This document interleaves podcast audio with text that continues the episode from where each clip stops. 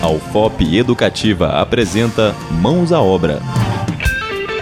Captação da água da chuva.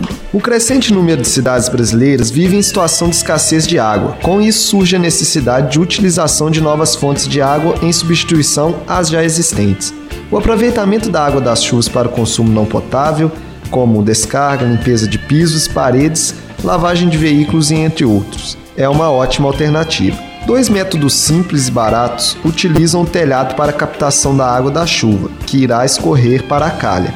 No primeiro, a água recolhida na calha é transportada para um reservatório fechado com uma torneira, localizado no exterior da casa. No outro processo, a água recolhida é levada para uma caixa d'água que será distribuída através das tubulações apenas para os locais onde a água será utilizada.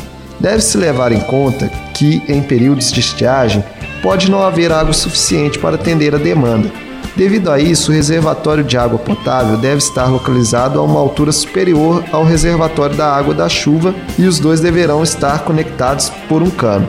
Dessa forma, quando a água da chuva for insuficiente, a água potável da caixa será naturalmente transferida para outro reservatório, suprindo a sua falta. Acabamos de apresentar Mãos à Obra, um programa de educação e orientação sobre a construção e manutenção de edificações nas ondas do seu rádio. Produção e realização: Programa de Educação Tutorial Engenharia Civil da UFOP. Coordenação: Professor Jaime Florencio Martins. Apresentação: Lidiane Rodrigues de Deus e Victor Lisboa Silveira.